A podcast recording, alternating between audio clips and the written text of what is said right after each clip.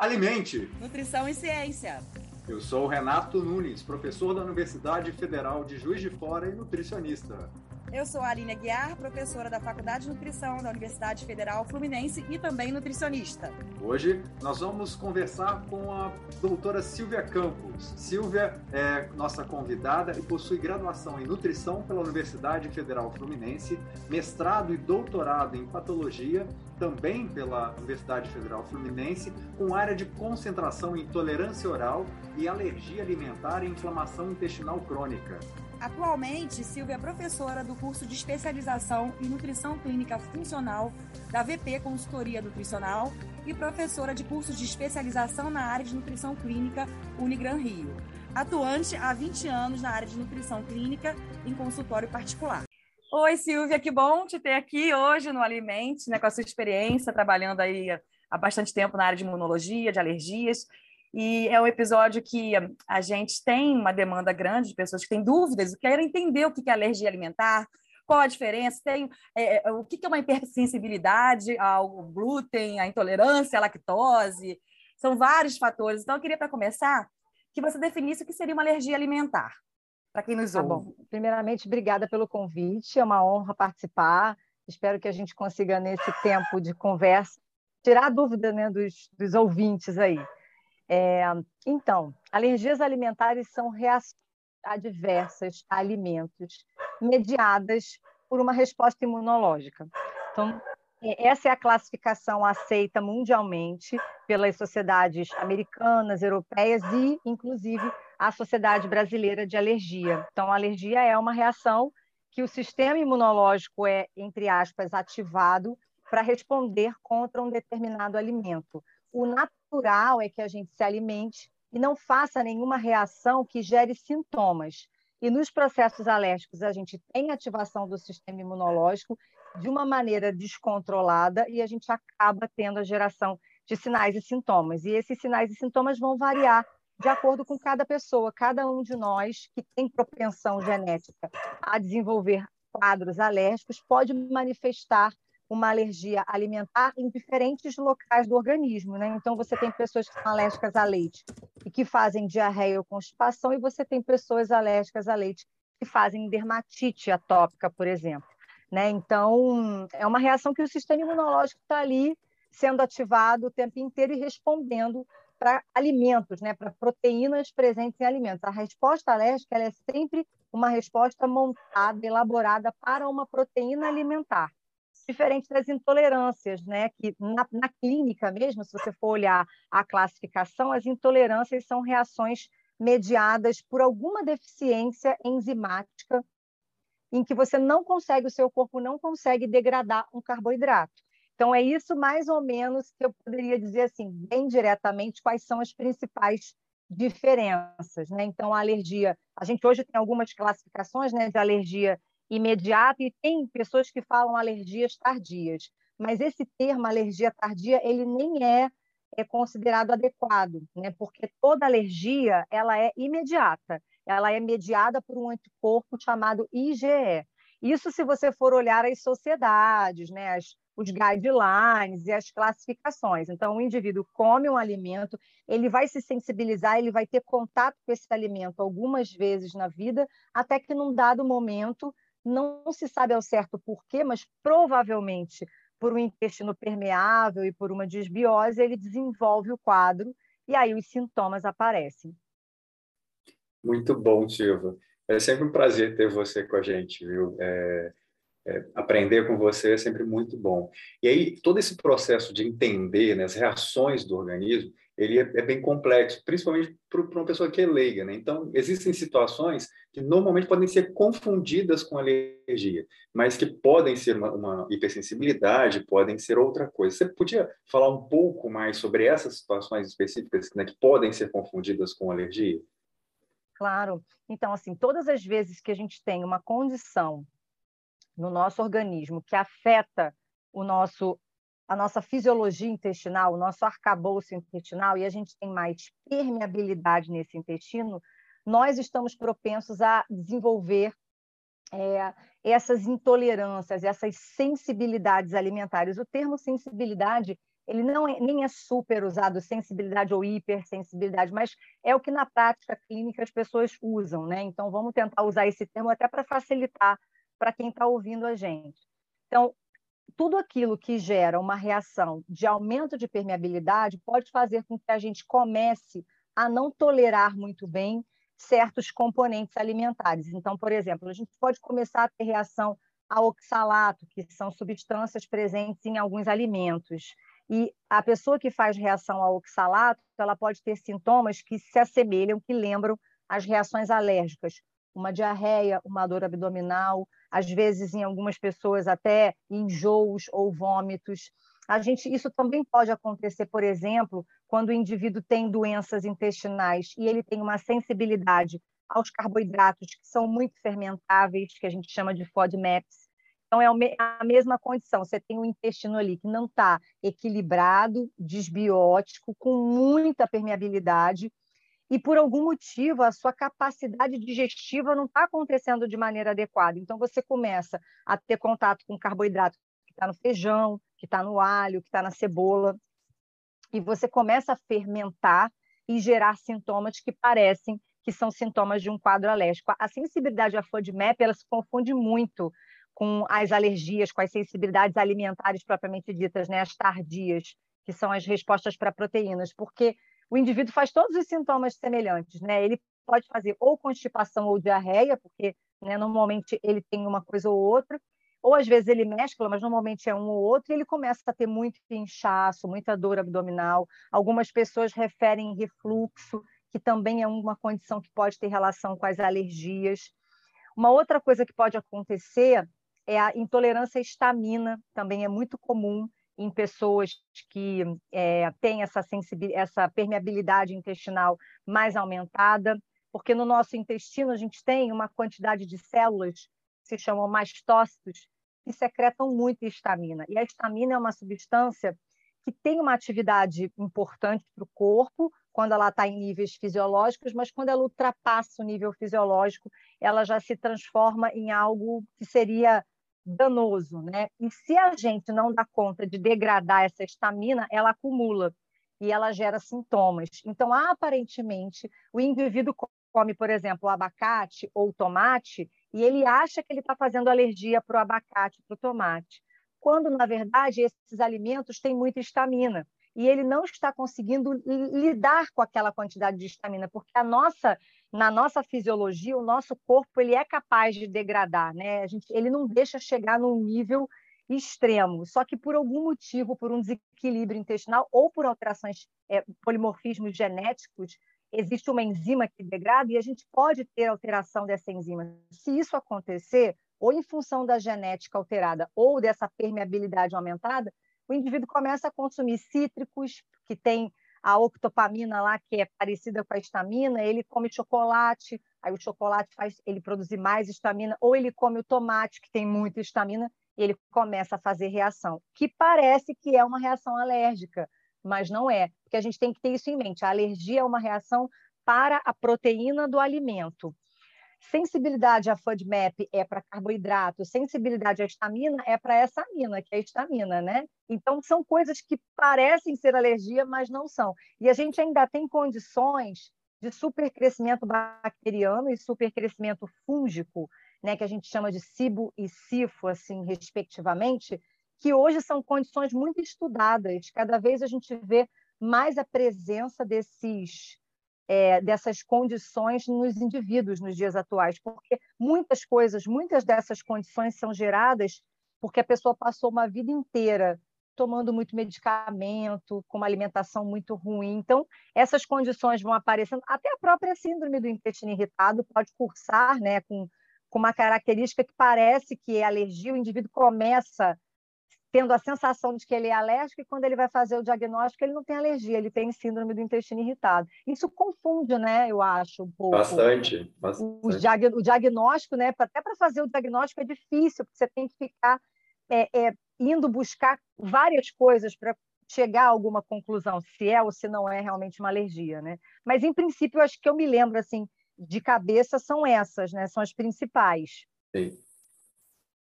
E na, no tratamento, no acompanhamento que você faz, né, Silvia, o importante é bem claro é a anamnese, né, a conversa com o paciente, que às vezes vai o diagnóstico passa passa por exames, né, e vários critérios, mas a conversa, né, às vezes o sintoma vem na enxaqueca por essas aminas bioativas nos alimentos, né? Além da parte gastrointestinal, também tem esse sintoma repetido que a pessoa queixa, às vezes até vai buscar orientação com a nutrição por conta dessa enxaqueca, esse mal-estar, que não sabe, não consegue o organismo lidar com esse excesso de aminas. E aí, tem cura essa alergia alimentar? a gente consegue tratar? Essa é uma pergunta que todo mundo me faz, né?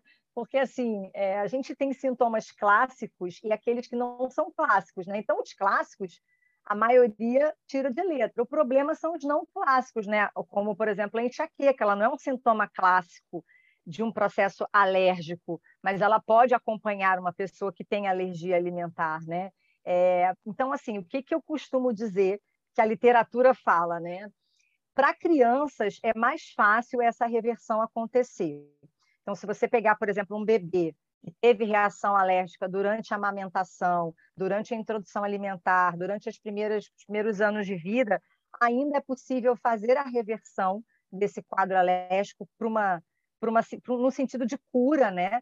Porque ele está ainda amadurecendo o sistema imunológico dele. Então, uma alergia verdadeira, né, mediada por IgE, imediata, né, você comeu e algumas horas depois você já manifestou, essas são mais difíceis da gente reverter. Na criança, a gente consegue até ali o sexto ano de vida, é possível essa reversão acontecer. Eles não sabem exatamente o mecanismo certo. O que a gente já entende hoje é que nesse período de vida, quando a criança tem o intestino dela tratado, ela consegue, porque 70% dos nossos linfócitos vão estar no intestino, então é, é, ele que é nele que a gente tem que focar. Então, quando a gente consegue ajustar essa desbiose, esse, esse intestino, e quando eu falo de intestino, não é a, a questão só da evacuação, não. É, é, o funcionamento, é a parte digestiva, né? o conjunto inteiro. Quando a gente consegue fazer essa modulação, e obviamente a gente vai tirar aquele alérgeno por um período e depois recolocar, é mais provável que essa criança faça a reversão, ela vai voltar a comer sem ter reação, porque ela está mudando o sistema imunológico dela. Então, ela consegue se adaptar a essas novas mudanças que a gente vai fazendo. Numa criança, a partir de sete anos, adolescentes e adultos, é mais difícil essa reversão acontecer. Se eu estou pensando numa alergia que tem lá o anticorpo IgE alto, mas se eu estou pensando naquelas, vamos chamar de alergias, mas a galera não chama, mas vamos chamar de alergias tardias, essas são mais fáceis da gente reverter. Provavelmente essas sensibilidades tardias têm uma relação com algum desequilíbrio, né? metabólico, é, ou às vezes não necessariamente metabólico, mas a nível de intestino também, de desbiose, de microbiota. Acredito que vocês devam falar sobre isso aqui em algum momento, ou já falaram em algum podcast, né? porque é um, é um assunto também super recente.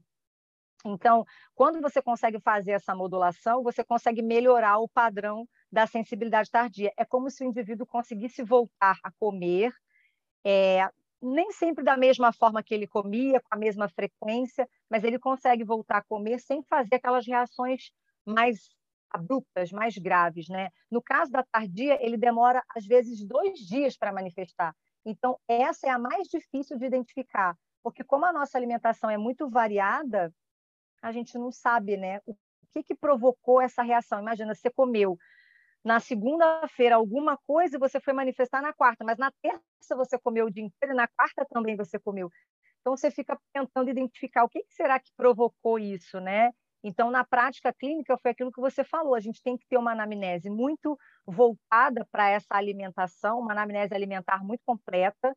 É, eu sempre gosto de frisar para os alunos, né, para quem já é profissional que acompanha, que o diário alimentar pode ajudar muito a identificar, porque você vai cruzar o que ele comeu com os sintomas. Se isso se repetir por muitas vezes, provavelmente é aquele alimento, né? E é provável que no tardio, aquilo que você mais come é o que mais te causa mal. A gente tem uma, uma certa. É, na, na alergia propriamente dita, pode até existir um quadro de aversão. Isso a gente vê descrito na literatura. Aquelas pessoas que têm uma aversão ao alimento podem né, se elas ficassem comendo alimento, elas poderiam desenvolver alergia. Já na sensibilidade tardia é diferente. A tendência é que você goste muito do alimento e queira muito e coma muito aquele alimento. Mas, no geral, se você pensar em crianças, tem cura, em adultos, em se tratando de alergia verdadeiramente, nem sempre, na maioria das vezes não tem. É, o, tempo vai passando e a gente vai ah, complicando essas relações, né, Silvia? E Com a gente vê que é muito comum a pessoa é, tem um sintoma de alergia e ela toma um antialérgico. Isso é uma boa solução quando isso acontece? Assim, eu tenho um sintoma, vou lá e tomo um antialérgico. E aí faço isso repetidamente. Isso é bom? Seria bom? Seria interessante ou não? então, essa é uma pergunta até difícil, né? Óbvio que quando ele, se ele tiver ingerido sem saber, é, ele tem que tomar, porque a gente não sabe o tipo de reação que ele pode fazer. O que, que a gente sabe? Cada vez que uma pessoa alérgica tem contato com a proteína ao qual ela é alérgica, cada vez que isso acontece, ela vai piorando a sua sensibilidade. Então, é como se ela fosse se tornando cada vez mais reativa. É como se fosse uma escada, até que chega um determinado momento que esse sintoma fica muito grave. Então, a gente fala que não se deve comer e a pessoa pensar que vou comer porque eu gosto muito do camarão e vou tomar o antihistamínico. Pode ser que o antihistamínico não dê conta de segurar a reação alérgica, dependendo do padrão, do grau de alergia que ela tenha. Então, eu sempre mostro isso em aula, né? É exponencial o aumento dos linfócitos e o aumento dos anticorpos IgE. Quanto mais você come, mais você se sensibiliza. E isso não precisa ser só o alimento, mas pode ser o traço, a contaminação, você ter consumido, vamos supor, um peixe que foi frito, que foi grelhado numa frigideira em que você preparou o camarão e que foi mal lavada.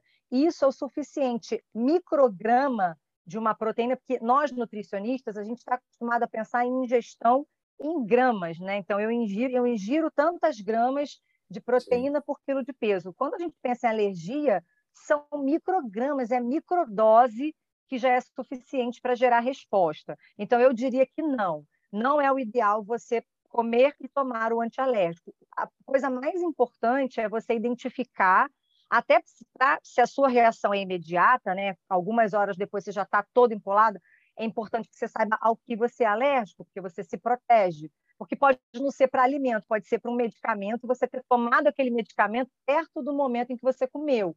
Então, você tem que fazer essa identificação até para você se proteger. Se você tiver uhum. que ir uhum. para o hospital né, e te injetarem uma medicação, você pode fazer choque anafilático. Então, eu diria que não, não é para consumir. Mas tem uma outra coisa que me veio à cabeça aqui. Toda vez que eu como um alimento e eu uso uma medicação antihistamínica, eu estou ali meio que tentando bloquear aquela via, né? É, mas os medicamentos antihistamínicos, se eles forem usados de forma desordenada, eles aumentam a chance de supercrescimento bacteriano. Igual é você usar o omeprazol, você usar uhum. o corticoide, o anti-inflamatório. Então, a gente também tem que ter essa parcimônia, porque se eu fizer um supercrescimento bacteriano massivo, eu pioro o quadro alérgico, ou eu aumento a chance de um novo quadro alérgico. Então, enquanto eu estiver inflamada, eu tenho que evitar aquele alimento, porque a tendência é eu sempre piorar aquela reação, ou gerar reações novas, né? Essas múltiplas Verdade. alergias aí que a gente vê. É isso, começou com uma, não tratou, intestino está inflamado, você vai comendo, microbiota todo alterado, você vai fazendo reação para novas proteínas, né? É, isso é muito comum na prática clínica, né? A gente vê o paciente que ele vai progredindo na, nos processos alérgicos. Não é? Você, ele começa com uma simples alergia, às vezes, a amendoim. Quando você vê, ele está fazendo alergia a leite, a amêndoa, laranja, enfim, é uma coisa de doido. Eu, semana passada, eu atendi uma moça, uma mulher, né, de 30, acho que 33 ou 34 anos, com 21 IgEs positivas. Ela tem alergia a 21 alimentos. E ela nem tem uma IgE total muito alta, porque a gente sempre hum. olha a IgE total, né? A dela nem é tão alta. Eu tenho paciente com 13 mil de IgE. O ideal é até 400, vamos sei lá, até cento e pouco. O dela era tre... o da... o dos meus pacientes são 13, 15 mil. O dela nem era, o dela era 600 e pouco. Mas hum. alergia a muita coisa. Provavelmente por conta dessa desbiose acentuada aí, né? Não tem jeito não. A gente tem que começar pelo intestino mesmo. Sim. É a chave de tudo, não tem é. jeito. É. E quando você falou até da preocupação da contaminação cruzada, né, com utensílios, às vezes a pessoa não está comendo o alimento em si, mas tem a contaminação. Até o beijo também, no caso, essas microgramas. Uma pessoa que está perto, come, você beija, pronto. É, então, é, assim, tem estudos que mostram que para as pessoas verdadeiramente alérgicas, não para o tardio, tá? Para o imediato mesmo, pensando na IgE.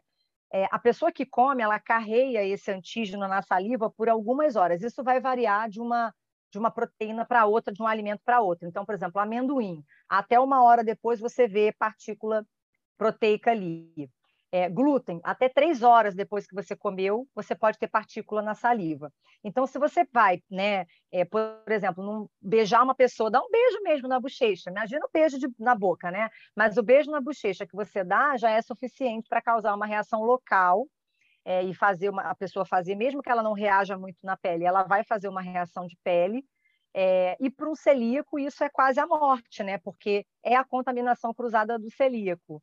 Então, o celíaco ele tem uma certa dificuldade é, até de manter as relações dele, né? Românticas, digamos assim, porque você tem que encontrar alguém que esteja disposto a não comer. E aí eles, é o que a literatura fala é que você tem que esperar algumas horas até aquelas partículas serem, mesmo escovando os dentes, escovando língua e assoalho bucal, ainda pode ter partícula antigênica ali do, do, do da proteína, né, pedacinhos dessa proteína, que pode ser suficiente para provocar. Então, o beijo, um utensílio, um garfo, uma faca, um prato, um copo que você bebeu né, e, e não lavou, porque quando a gente pensa em, em proteínas no geral, você lavar com água quente e jogar detergente, você tira, que a proteína ela tem uma avidez pelo, pelo material, pelo vidro, pelo plástico, pelo polipropileno. Então ela gruda. Se você colocar uma água quente com uma solução detergente, você tira ela. Agora, isso para as proteínas convencionais, não para o glúten, né? Para o glúten você teria que fazer a lavagem tripla, que é mais trabalhoso ainda. Então, ou seja, tudo isso, o ambiente de trabalho, é, o maquinário, às vezes você está comendo. Ontem mesmo eu falei isso com essa paciente. Ela, ah, eu, eu, eu vi esse pão aqui, ela é alérgica a gergelim. A empresa disse que vai fazer o pão sem gergelim. Aí eu perguntei para ela, mas e o maquinário? Eles vão fazer no mesmo maquinário? Porque se for a mesma batedeira, se for a mesma forma, o mesmo forno, vai contaminar. Então, para o alérgico e já é mediado, tudo isso tem que ser considerado. O micro-ondas, o forno, os talheres, o beijo, tudo tudo isso vai ser considerado, infelizmente. E para aquelas pessoas que têm é, reação de pele, shampoo, creme, é, hidratante, cremes dermatológicos, tudo isso vai ter que ser considerado, porque é um gatilho para essa alergia ser é, acionada, né, para ela ser deflagrada de novo. Isso que você falou, Silvia, é muito importante também nesse contato com as crianças, né? Porque o que a gente vê na escola do meu filho tem uma, uma criança que tem 50, alergia a 52 alimentos. Então, assim, os pais, né, contato com o filho, beija, abraça. Então, talvez aí é uma, uma orientação que é, às vezes a gente não, não, presta tanta atenção. É, isso eu né? sempre falo que, assim, quando eu estou atendendo uma família que a criança é alérgica, eu sempre falo que a, o pai e a mãe têm que seguir a dieta da criança enquanto estiver junto com a criança. E se comer fora do contexto, não pode ficar beijando a criança, porque tem mãe e pai que beijam na boca, que beijam no rosto. Então, independente de ser no rosto, tá? Isso já pode contribuir, né? Pensando em beijo na boca, você teria a questão do, da própria microbiota da boca, né? Que já interferiria. Mas vamos esquecer isso, vamos pensar em beijo simples, beijo de, na bochecha. Isso já teria, poderia ter uma condição, especialmente se a criança é muito atópica, encostou. Eu, eu, lembro de uma paciente minha alérgica a corante vermelho, mas era corante vermelho natural. Então, se ela comprasse uma roupa que, a, que foi tingida com corante natural, aquela roupa ecologicamente correta, ela fazia reação de pele e ela fazia urticária. Se ela comprasse uma roupa que foi feita com corante vermelho artificial, ela não tinha reação. Então, nesse caso, era até o oposto, né? Porque normalmente você reage ao que é industrial, o dela era o contrário, o dela era corante natural. Então, tudo, tudo, tudo isso faz com que você tenha que identificar, até para você poder orientar. Mas eu sempre falo, a criança ela não é obrigada a saber. Então, ela vai querer comer o que a família está comendo. Então, se ela não pode leite derivados de leite, não pode ter na mesa do café leite derivados. E se os pais quiserem comer, tem que ficar fora do alcance dela e eles não podem ter contato durante um período muito próximo, né, de boca com boca, boca com rosto, com a mão, às vezes até dar um beijinho na mão da criança, isso é o suficiente para provocar reação. E realmente, né, uma criança com 52 alergias, a outra com 20 e tantas, não tem qualidade de vida nessa pessoa, né? Porque ela tem muito, ela sofre de muitas exclusões alimentares. Então, até para tratar o próprio intestino dessa pessoa é difícil, né? Muito difícil. Tratar a alergia é. múltipla é muito difícil.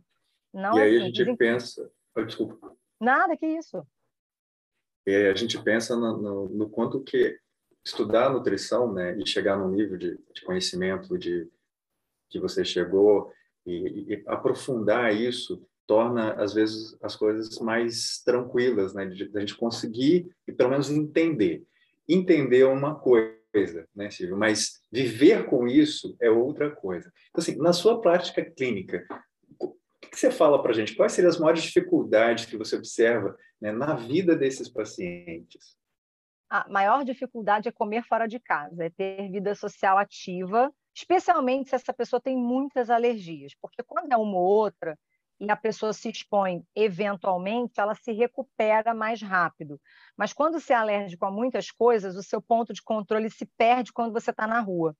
Né? Porque na rua ninguém vai cuidar de jogar água fervendo, de usar uma esponja diferente para lavar o copo, porque é isso que você faz em casa para uma criança, para um adulto alérgico. Você não mistura as, a, a, vamos supor, se o filho da Aline é alérgico, ela vai lavar a louça geral com uma esponja para e para o filho ela vai usar outra esponja, né? Uhum. Ela vai uhum. ficar separado. Então, você controlar isso na rua é muito difícil. Então, hoje eu vejo que o mais difícil de, de, de manutenção mesmo desse tratamento é o comer fora de casa, é precisar estar em vida social, viajar e passar mal, porque no início pode não sentir nada, mas com o decorrer do processo quanto mais você acumula essa contaminação, mais os sintomas vão voltando. Então, eu sempre falo para eles que o início do tratamento é um pontapé inicial para eles entenderem como as coisas irão funcionar, que não vai ser 100% do tempo perfeito, mas que se eles conseguirem a maior parte do tempo seguir com essa, esse cuidado, para eles isso vai ser fundamental para recuperar esse padrão né, de, de tolerância é, imunológica e começar a ter um pouquinho mais de liberdade para comer fora de casa. Então, é, não, é, não, não, não significa que os celíacos nunca vão comer fora, eles vão começar a procurar lugares que são, seguro ele, que são seguros para eles. Mas para eles é mais difícil, inclusive. Para o celíaco é bem mais difícil que é para um alérgico IgE mediado. Então, o IgE mediado, a reação ela, é, ela não é muito duradoura. Ela vai durar por um período. Se você souber tratar na sequência, se você se proteger, a tendência é que você não cause muito estrago. Para o celíaco é mais difícil, porque é uma uhum. reação que é muito intensa e ela é muito prolongada. Então, mesmo que um, um eventual é, uma eventual contaminação aconteça, ela vai levar às vezes seis meses, sete, oito para recuperar, entendeu? Então não é uma coisa simples. E eu acho que Renata, eu acho que é isso, assim, é manter a vida social, poder comer fora de casa e principalmente estar disponível para mudar a sua, o seu estilo de vida, porque ele vai ter que começar a cozinhar mais, ele vai ter que se organizar para ter as refeições, porque se ele não tiver, ele vai pedir comida fora de casa, ele vai fazer reação porque ele comeu algo que ele não sabe o que tem. Uhum. Essa minha paciente, ela, eu atendi ela num dia, no outro dia ela fez uma reação. Ela tinha comprado um arroz que provavelmente tinha, ela é alérgica a alho e cebola, IgE. Eu nunca tinha visto Nossa. na prática. Primeira pessoa que eu peguei com IgE para alho e cebola. E o que, que acontece? Todo mundo cozinha com alho e cebola, é uhum. cultura uhum. brasileira cozinhar com alho e cebola. Então ela foi para um, ela pediu comida de um restaurante é, e ela se contaminou. Então assim, a comida para algumas pessoas é, é um elemento de união. Enquanto para a gente a comida é secundário, por nutricionista, a gente se reúne em volta de uma mesa para brindar, para curtir, a gente não vai exclusivamente pela comida. Para algumas pessoas, a comida é o centro, é ela que une. E para essas pessoas é muito difícil viver em restrição, não é fácil. E ainda mais eu tento fazer dieta rodízio com restrição excessiva de alimentos, é bem difícil. Assim. A gente tem que usar a criatividade Imagino também, Silvia, o cuidado nas escolas, né, quando você fala das crianças, porque a família tem todo um protocolo que segue, né, e acaba se adaptando a essa realidade nova, né, que tem que conviver, mas as escolas juntam várias crianças, mas na hora da merenda, eu estou pensando nessa criança... Elas trocam lá, merenda, elas é, trocam. É, então, e até essa sensibilidade com a escola, né, falar com os professores, né, da necessidade dessa separação, de ter esse cuidado, é, é sensibilizar mesmo para a importância, porque a reação é muito extrema, é. né, dependendo as minhas crianças alérgicas, assim, que são realmente muito alérgicas, eu faço uma carta direcionada para a escola, explicando, colocando a referência, para explicar que é importante naquele momento a criança levar a comida de casa, mas que ela sente junto com os amigos, que a gente, o que que a gente faz? A gente pega o cardápio da escola e tenta adaptar para ela ela levar mais ou menos as mesmas preparações, às vezes não dá. Ah, vai comer uma omelete, ela é alérgica a ovo, a gente vai tentar fazer uma omelete vegana. Enfim, uhum. a gente vai fazer uma outra estratégia. Mas para isso integrar a criança dentro daquele contexto, para ela não se sentir excluída. Porque quando tem, por exemplo, uma festa de aniversário, ela não pode comer o bolo, porque o bolo é feito com ovo. Mas nem sempre o professor dá conta de vigiar seja na creche ou na escola. Então, vai passar um momento que a criança vai meter a mão no bolo e vai chupar o dedo, que vai ter ovo. Ou ela vai no cantinho lá da escola trocar a comida dela, a maçãzinha, a bananinha dela, por um biscoito que a outra colega está levando. Isso é muito comum, né? Então, a gente tem que ter uma certa sensibilidade, até para conversar, porque os pais ficam muito fragilizados também, principalmente quando é uma criança que tem sintomas muito graves e muito frequentes, né? É, a gente tem que ter essa sensibilidade de dizer, olha, como é importante, é uma fase de desenvolvimento para ela muito importante, então ela tem que realmente minimizar o dano, minimizar o quadro alérgico, até para ela evoluir com saúde, quem sabe essa, essa alergia não reverter, né? Porque na criança existe essa. A, a grande diferença da criança é que existe a chance de reversão, né? Mas é difícil dessa, viu? Não é fácil, não, é uma luta diária. Imagino, nossa. Então, Silvia, fala pra gente, adoramos essa conversa. Muito nossa, bom. foi muito Esclareceu bom. tanta coisa que eu nem. Aline, eu vou fazer um teste alérgico. É, muito bom. Porque é... tem sintomas? É... Muitos. Menino, tem que fazer uma consulta para ver se você tem alergia. Vou marcar com você. Já pensou? Então, Silvia, Passa para a gente seus projetos, seus contatos. Você está com a agenda cheíssima, conseguiu esse espacinho no seu horário para conversar é. com a gente. A gente está muito agradecido por isso. Então, na verdade, eu atendo em consultório há 20 anos, né? Mas agora a gente está. Eu estou fazendo atendimento quatro vezes na semana, duas vezes eu estou em consultório, Rio e Niterói, né? Porque eu sou do Rio, mas eu moro em Niterói. Então, eu atendo em Niterói, atendo no Rio e faço dois dias de atendimento online, né? De teleatendimento. Aí eu atendo gente de tudo quanto é lugar, até de fora, né? Do, do Brasil, isso que é legal do teleatendimento. É, eu tenho um curso que se chama Clínica do Intestino. Esse curso é junto com a minha sócia, a Vânia Matoso, e a gente fala sobre doenças associadas a intestino, né? doenças, inclusive, que não são intestinais, mas que também estão associadas a uma disfunção desse intestino, então se chama Clínica do Intestino. A gente acabou de abrir uma turma e provavelmente no meio do ano a gente vai abrir uma outra turma. Eu estou tentando montar meu curso de alergia, porque eu dei um curso de alergia em Juiz de Fora, tem foi 2019, foi 2019 e eu não consegui de lá para cá finalizar ainda, fico, né, tanto trabalho, tanta coisa que a gente faz agora que eu estou com um pouco menos de aulas na pós, né, que eu estou conseguindo me organizar. E esse ano tem alguns congressos, né, que eu vou falar sobre estamina também. Então, vou falar agora em São Paulo, no Gut Brain, para quem quiser assistir vou falar no Gluten Free, a gente vai falar sobre alergias. Tem um outro congresso que é de microbiota em São, tudo em São Paulo, né? Também sobre estamina e tem o congresso da VP, que eu vou falar sobre dietas de low FODMAPs, né? A gente vai fazer é, na sala da gastronomia funcional, a gente vai fazer é, uma parceria eu e uma chefe de cozinha falando sobre dietas low FODMAPs. Então tem aí algumas coisas para sair, né? É, esse curso de alergia que não sai nunca, porque a gente cada hora tem um negócio diferente para estudar, mas a gente continua tentando, né, Aline? Isso, perfeito. Nossa, tá demais, tá ótimo. Verdade. Muita coisa, muita. Tem muito trabalho já, né? Tá bom. É. Tá bom. E não, e aí agora rever esse curso, né? Acho que tem muita gente querendo é, pois é. aprender é. mais. Depois de ouvir aqui o podcast, com certeza vai ter gente muito interessada, né? Que tem dificuldade nesses atendimentos ainda até para começar. Então tem, tem muita procura, ouvir. na verdade. As pessoas me pedem, mas é porque realmente eu fiz um curso de 10 horas só e eu senti, né, até pela, pela, pelo, pela interação com o público, que eu precisava ampliar algumas partes do curso.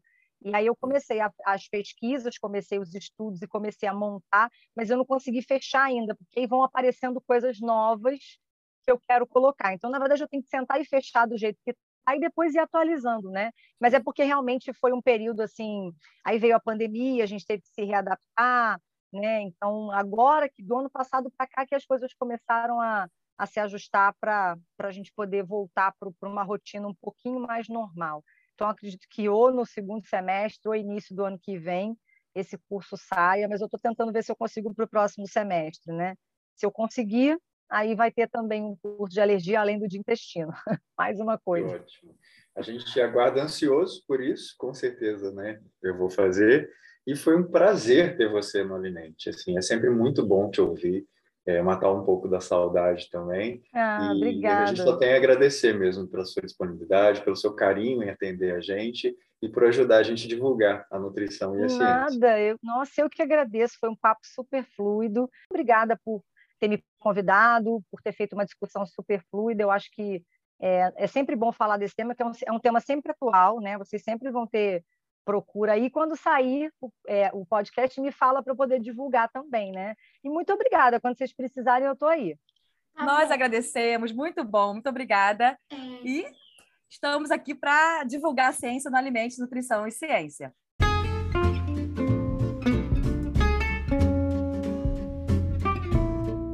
E esse foi mais um episódio do Alimente. Eu espero que você tenha gostado.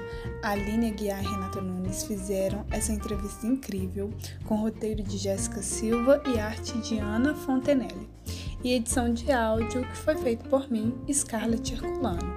Esse projeto tem o apoio das pró-reitorias da Universidade Federal de Juiz de Fora e da Universidade Federal Fluminense. Você encontra mais informações dos nossos episódios no nosso Instagram, alimente.nutricão e ciência. Fique bem e até a próxima!